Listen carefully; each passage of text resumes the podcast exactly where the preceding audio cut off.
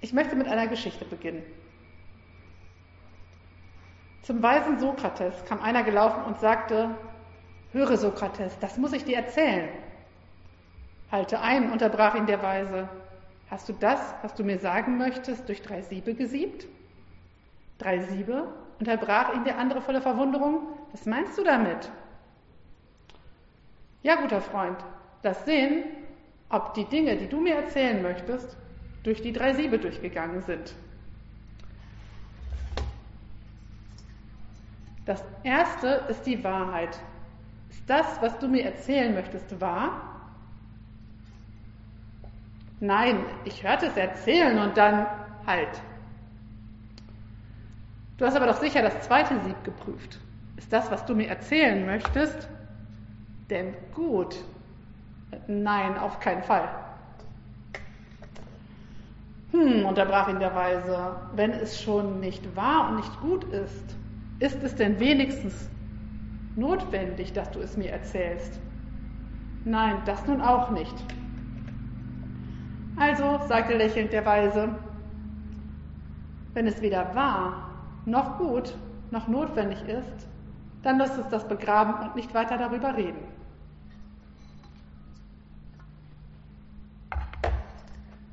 Wie sehen unsere Gespräche wohl aus, wenn wir das immer als Richtlinie nehmen würden? Wenn wir uns überlegen würden vorher, ist es wahr, gut und notwendig, dass ich das erzähle? Ich kann nicht für uns alle sprechen, aber ich vermute, dass die Kommunikation etwas dünner wäre.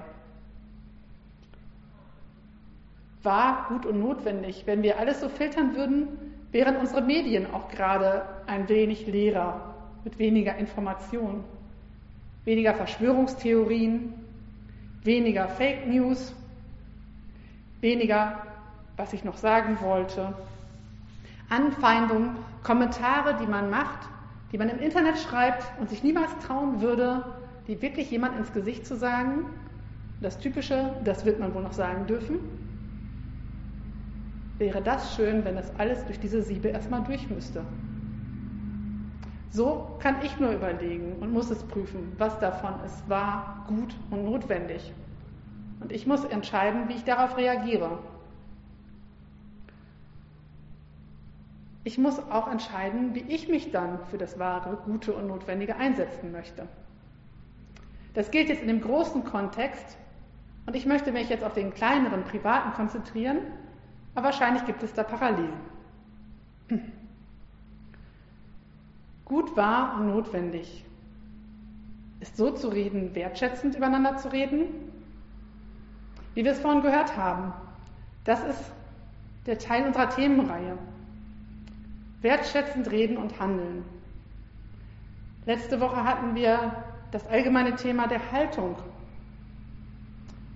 Wie sieht eine wertschätzende Haltung aus?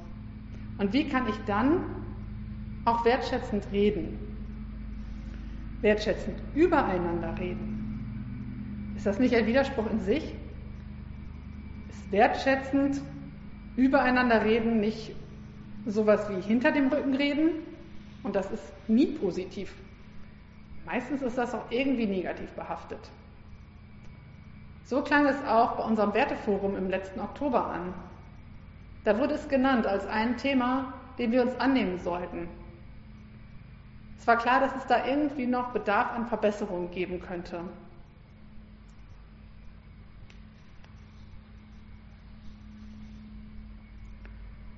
Dann lasst uns also drüber reden. Die Ärzte sagen es in einem Lied oder singen es in einem Lied so. Lass die Leute reden und hör ihnen nicht zu. Die meisten Leute haben ja nichts Besseres zu tun. Lass die Leute reden, bei Tag und auch bei Nacht. Lass die Leute reden das haben sie immer schon gemacht. Ob einen dieses Lied besonders trifft, ihr könnt es euch gerne mal zu Hause im Ganzen anhören. Das hängt davon ab, auf welcher Seite ich stehe.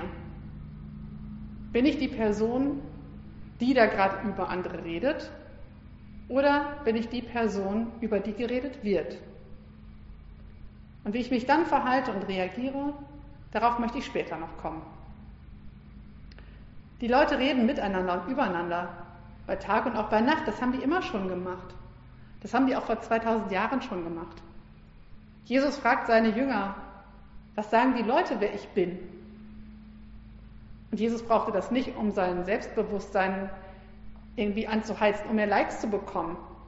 Er wollte damit seine Jünger herausfordern, dass sie sich überlegen, welche Meinung habt ihr? Was denkt ihr denn wirklich, wer ich bin? Was glaubt ihr? Und er wusste, dass da geredet wird. Und wäre nicht über Jesus geredet worden, wie hätte sich die gute Nachricht verbreiten sollen? Da kommt es auch zum Vorschein wieder mit den drei Sieben. Das, was erzählt wurde, war die Wahrheit. Es ist was Wahres weitergegeben worden. Und es war gut. Es hat den Menschen geholfen. Und es war notwendig. Es hat im wahrsten Sinne des Wortes die Not gewendet.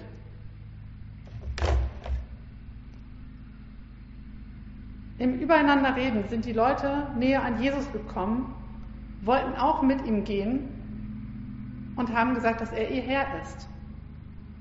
Es gibt also gute Gerüchte, wo es gut ist, nachzuhorchen und vielleicht mitzumachen. In dem Sinne ist es nicht falsch, unbedingt übereinander zu reden. Zum Beispiel ist es ja auch hilfreich, wenn wir darüber reden, wenn wir gute Ärzte oder Therapeuten kennengelernt haben. Dass wir anderen davon weitererzählen und ihnen damit auch neue Hoffnung und Mut geben können und ihnen auch geholfen wird. Und das macht es aus, ein Übereinanderreden, wo etwas Gutes gesagt wird, wo gute Erfahrungen geteilt werden. Und das brauchen wir. Und deswegen erzählen wir uns ja auch das, was wir mit Jesus erlebt haben, so wie letzte Woche. Und ich möchte euch ermutigen, das weiterhin zu machen. Das zu erzählen, was ihr mit Jesus erlebt habt, das baut uns alle wieder auf und stärkt unser Vertrauen. Die Frage scheint also eher zu sein, was und warum wir übereinander reden. In der letzten Zeit dachte ich, dass das überhaupt kein Thema mehr wäre. Durch die Kontakteinschränkungen, dadurch, dass wir uns alle weniger sehen, insgesamt weniger Kontakte haben, weniger Menschen begegnen, weniger beobachten können, weniger Reibungspunkte haben.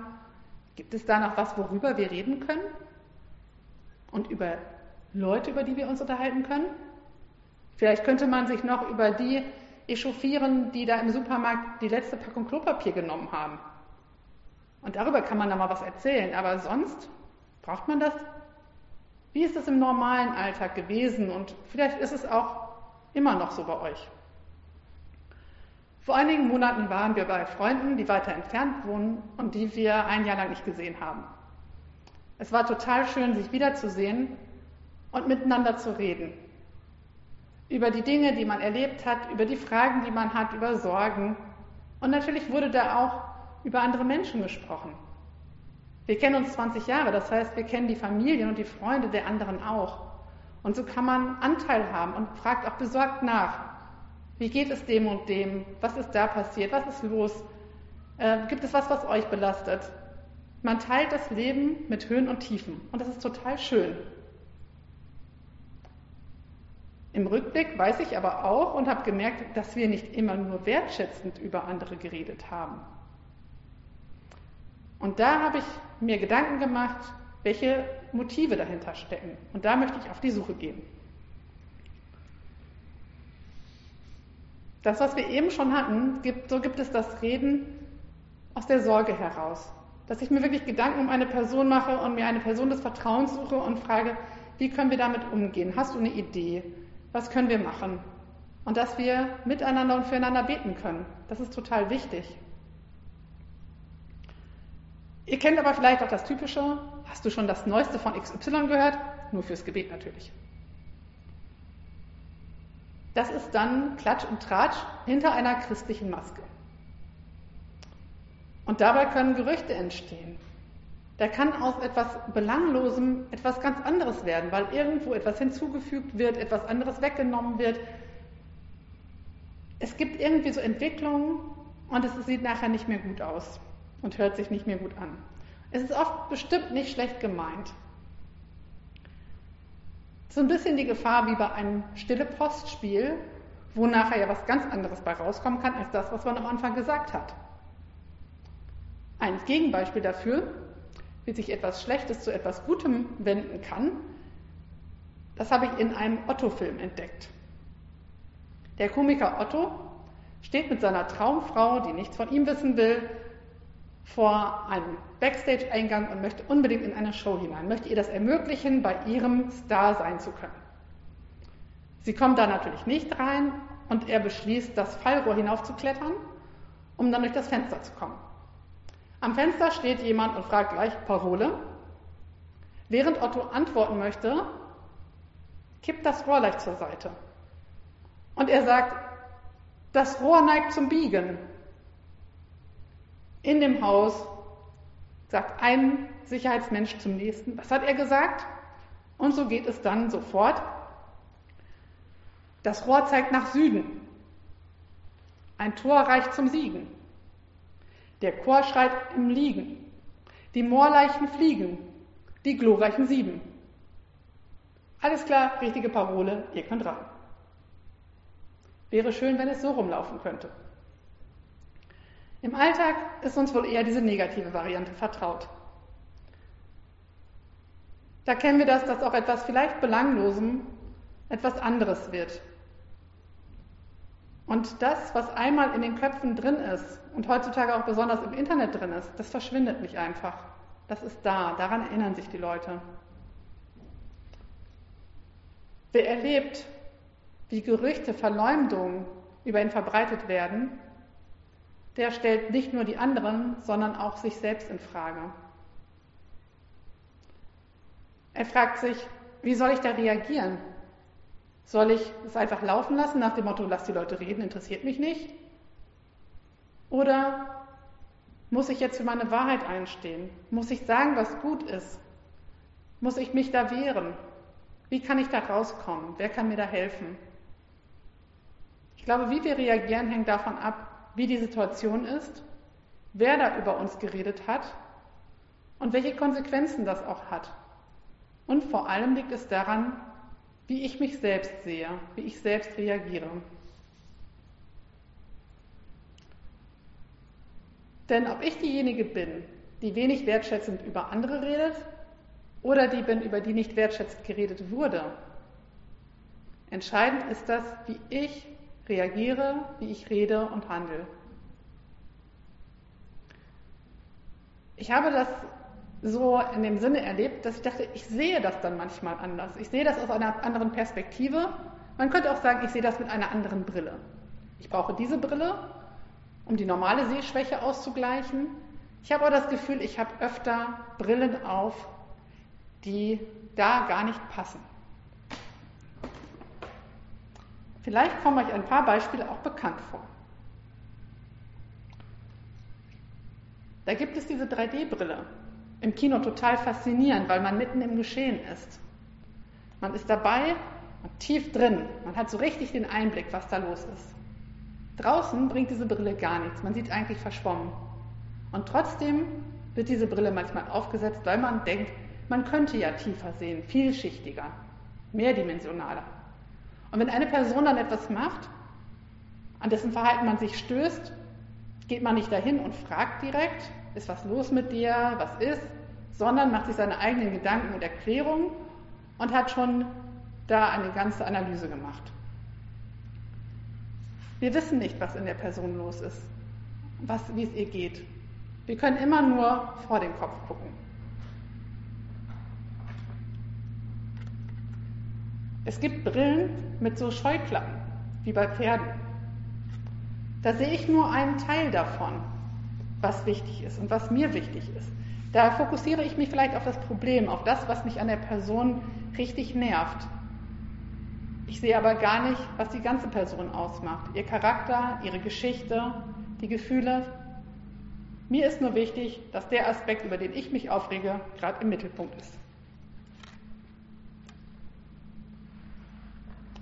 Wenn ich mit meinen Freundinnen zusammen bin, dann merken wir manchmal, dass noch etwas anderes in uns drin ist, dass wir uns fragen, warum reagieren wir da manchmal so komisch und warum reden wir dann manchmal auch so seltsam über andere und oft nicht wertschätzend. Und dann haben wir festgestellt, dass wir auf diese Brille tragen. Da steht das Grün nicht wie in letzter Woche für die Hoffnung, sondern für den Neid. Man wird grün vor Neid. Ich gönne anderen etwas nicht. Ich bin neidisch, ich bin eifersüchtig auf das, was andere haben, andere können. und dann wehre ich mich mit Worten und erhebe mich vielleicht über andere.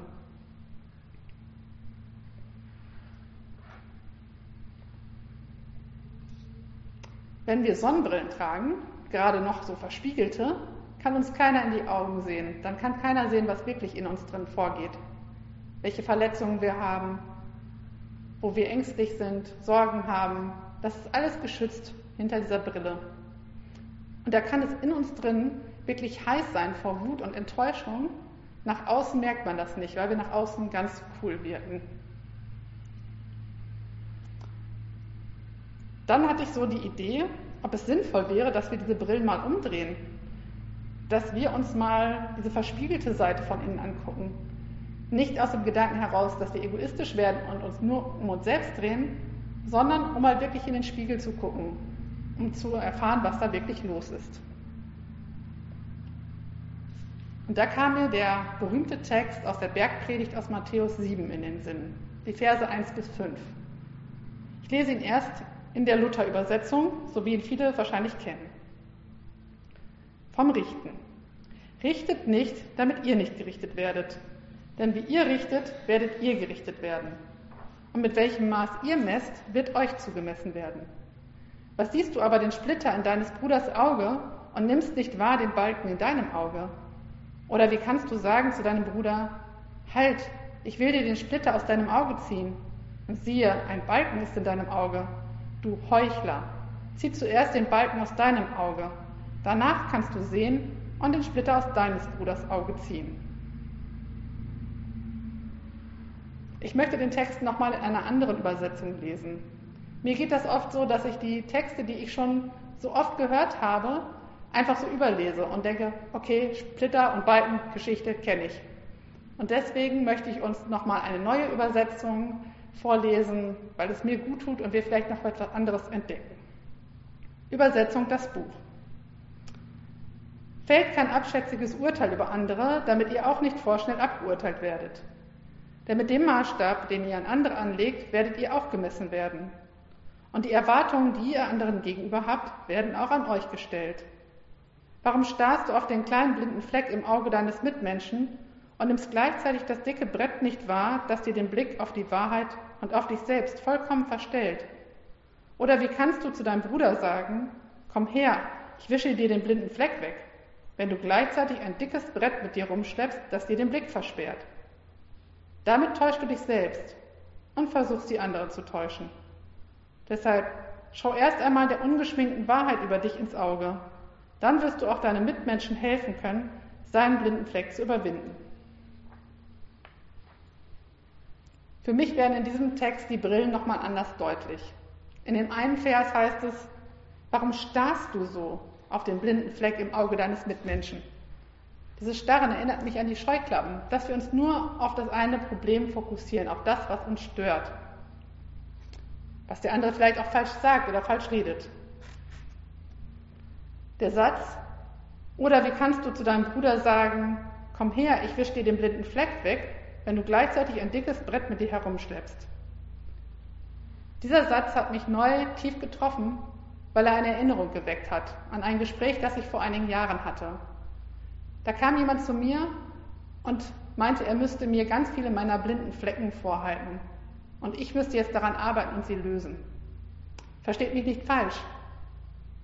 Wenn Jesus oder meine Familie, Freunde mir ehrlich sagen, was bei mir für blinde Flecken und Bretter vielleicht auch manchmal da sind, bin ich Ihnen sehr dankbar, weil das heißt, dass ich mich positiv entwickeln kann. Das nehme ich gerne an und ich weiß, dass Sie es gut mit uns, mit mir meinen. In dem Fall war es aber so, dass die Person eine Brille auf hatte und mir die Probleme überstülpen wollte. Ich sollte die Probleme für ihn lösen. Wenn ich mich geändert hätte, wären seine Probleme weg gewesen.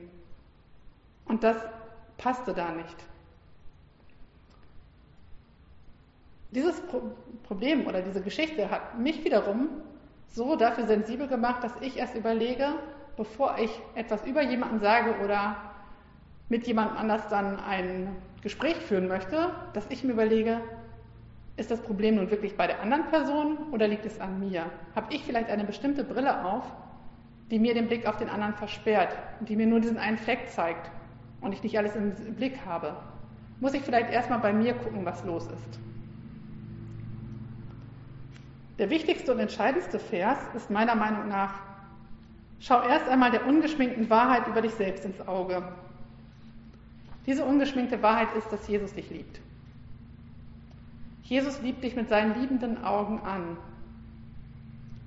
Es gibt einen schönen Vers in der Bibel im Alten Testament, da sagt Hagar, die Magd Sarahs, in der Wüste ausgesetzt, hoffnungslos, mit ihrem Sohn sitzt sie da traurig verlassen, hungernd und sagt, du bist der Gott, der mich sieht. Nicht im Sinne eines Kontrollgottes, sondern im Sinne davon, du siehst mich, meine Situation, du siehst, was mich ausmacht, meine Schönheit, meine Zerbrochenheit und du versorgst mich. Du bist da für mich. Und so sieht Jesus dich. Er sagt, du bist wertvoll und kostbar in meinen Augen, so wie wir es auch in dem Themenlied gesungen haben, mein Kind. Du bist wertvoll. Jesus liebt dich und schaut dich mit diesen liebenden Augen an. Und wenn ich das annehme und mich davon erfüllen lasse, dann kann ich das auch zurückgeben und ihn lieben. Und Jesus Liebe war so groß, dass er sogar ans Kreuz für uns gegangen ist, für uns gestorben ist. Er sagt, ich gebe mein Leben her für dich.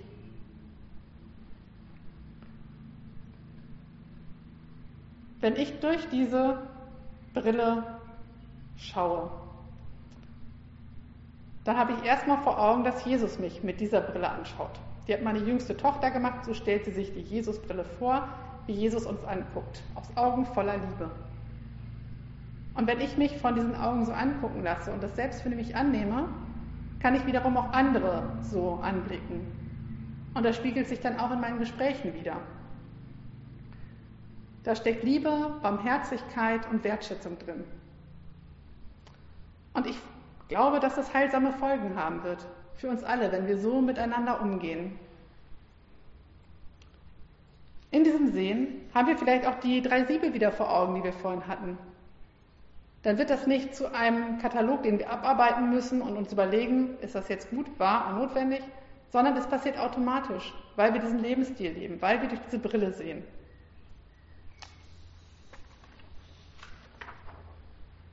Was machen wir nun mit diesen anderen Brillen? Ich möchte in meinem Reden und Reagieren sensibel dafür werden und darauf achten, was in mir gerade los ist, welche Brille ich vielleicht gerade aufgesetzt habe möchte einige davon bewusst ablegen.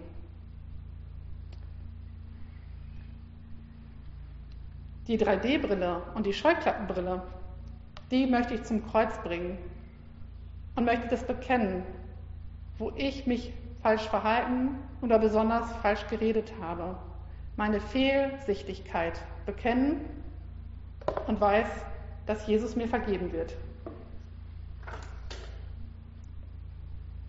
Ich kann dort auch die grüne Neidbrille ablegen und mich neu beschenken lassen mit der neuen Sicht auf mich und mit Dankbarkeit, so wie wir es vorhin gesungen haben. Dankbarkeit über das, was Jesus mir alles geschenkt hat.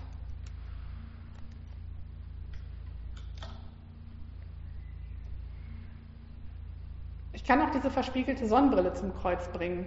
All das dalassen, was in mir drin ist, was sich falsch anfühlt und was so verletzend ist, voller Schuld, Schande, Scham, Tränen. All das kann ich hinbringen zum Kreuz. Und Jesus kann mich frei machen und mich heilen davon und möchte mir ein freies, neues Leben schenken. Und wenn ich das erlebe, bin ich vielleicht auch dann so weit, dass ich anderen vergeben kann, die mich verletzt haben. Ich möchte diese Jesusbrille der Liebe, Barmherzigkeit und Wertschätzung aufsetzen und mit ihr leben und auch so reden. Ich möchte so mit und über meine Mitmenschen reden. Dabei können wir auf die Güte, Kraft, Treue und Liebe Gottes vertrauen, die er uns jeden Morgen wieder neu schenken möchte. Amen. Ich möchte noch mit uns beten. Jesus, ich danke dir, dass du mich siehst, dass du jeden von uns siehst, in der eigenen Situation, da wo wir stecken, wie es uns gerade geht, ob wir gerade eine Brille aufhaben oder nicht. Und ich möchte dich bitten, dass wir diesen ehrlichen Blick auf uns bekommen, dass du uns das zeigst, dass du uns erstmal zeigst, dass der erste Blick von dir der Blick voller Liebe ist und dass wir geliebte Kinder sind. Und wenn das so verinnerlicht ist, dann möchte ich dich bitten, dass wir mit dem, was uns belastet, zu dir kommen können. Seien es die Scheuklappen oder 3D-Brillen, wo wir selber schlecht geredet haben oder uns schlecht verhalten haben, dass wir das zu dir bringen können und du uns vergeben wirst. Ich danke dir, dass du dafür ans Kreuz gegangen bist. Ich möchte dich bitten, dass du uns neu erfüllst mit diesem Blick der Dankbarkeit für uns selbst und unser Leben, dass wir nicht mehr neidisch sein müssen.